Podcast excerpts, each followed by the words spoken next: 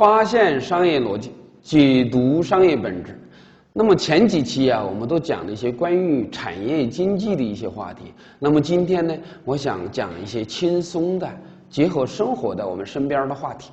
那么今天呢，我想讲一讲餐饮行业的一些行业本质。那我们来通过这些行业本质啊，一些故事啊，来看出一些背后的商业逻辑。那么今天的话题啊，我想讲的是第一个外婆家的成功本质。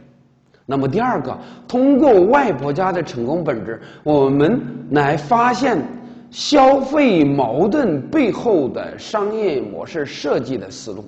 啊，今天想讲这两个话题。那么第一个，我们呢先讲一讲外婆家的商业本质到底是什么。那我们来看一看外婆家今天在各大城市里面，我们要想在那里去吃饭呢，发现必须排队，而且呀火爆的不得了。啊，到底是什么原因让这么一个行业竞争如此急剧的这么一个餐饮行业，外婆家居然做得如此成功？它背后的逻辑到底是什么？是否他们抓住了某些消费者的某些心理的特征？好，我们来看一看当下我们吃饭的一个现状。那么在北上广深这种大城市里面呢，我们很普遍的看到，今天我们身边的人吃饭呢有两种可能性。第一种就是我们干脆就点点快餐吃一下。那么这种呢？只适合一个人那么我们一个人吃个快餐。可是很多时候啊，我们现在身边的同事、我们的朋友啊，很多时候都喜欢三五成群或者一两个人一起吃饭。那这种情况下，就问题来了：我怎么才能解决两三个人一起吃饭的这种？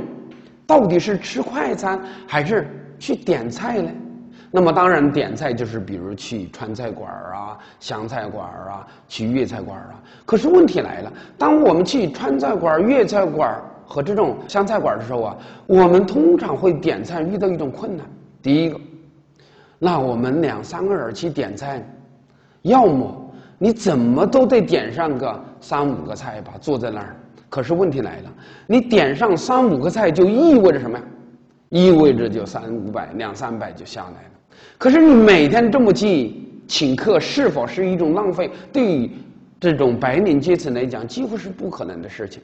可是现象就是这样的：我们又想跟朋友一起来共进午餐和共进晚餐，可是我们支付不起这样的成本。这是第一个现象，就是到底选择吃快餐呢，还是跟朋友一起吃饭？这是一种很尴尬的事情。第二个是，当我们决定去吃一点好吃的。和我们去走入某一个馆子之后，我们发现第二个困惑来了。那么第二个困惑是什么呢？就是当我们坐下来看到我们的菜单的时候，我们发现琳琅满目的菜品让我们食欲一下子勾起来了。我们甚至可想点下菜单上所有的菜。那这都是当下的这么一个呃城市的白领阶层和这么社会青年呢普遍的一个现象。我们有一个词叫什么？叫做吃货。所有的吃货都想在把所有的菜单点满。问题来了，当我们点下这些菜单的时候，发现我们竟然吃不完它，甚至两三个朋友点上三五个菜之后，我们发现才吃了一两个菜就已经饱了。也就是说，什么意思？就是我们点菜的欲望和我们最后吃的这么一个菜品之间形成了非常大的浪费，这就是第二个困惑，就是到底应该吃多少？所以每次进餐馆里面，我们看到那个菜单的困惑和最后的浪费之间形成了第二种矛盾。那么这是第二个，第三个，我们到底是否愿意去请客？换句话说，我们。这些白领拿着五千八千一个月的工资，如果说我们想跟朋友一起来分享这么一个美食或餐饮，而我们不知道是否愿意去请客，也就是请客和我们的收入之间不成正比，所以在这种情况下，外国菜抓住了这么一个消费之间的三种矛盾，他把这三种矛盾化解了，也就是说。让你在外婆家里面可以每天都可以花着点快餐的成本，可以享受到请客的待遇，也就是说，在外婆家里你可以随意的请客，因为他的可以让你点上三五个菜，而且还能吃完，还能很舒服，还能成本很低，还能很欢快。这就是外婆家抓住了他的这么一个消费矛盾背后的一个本质，重新设计的一个他的新的商业模式。其实也很简单，他只要做一件事就够了，就是把他的菜品更丰富，把他的菜品做成小菜，做成特色菜，做成小分量。让你有选择的，可以两三个人都可以吃上三五个菜品，而且还不浪费，而且成本很优惠。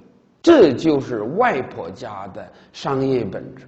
那么，通过解读外婆家的商业本质，让我们看到如何去抓住消费者背后的这种思维矛盾来设计商业模式。那么，每一个行业都适用。如何去找到这种存在的消费矛盾，来去设计商业模式，会是你设计商业模式的一个出路。好，谢谢大家。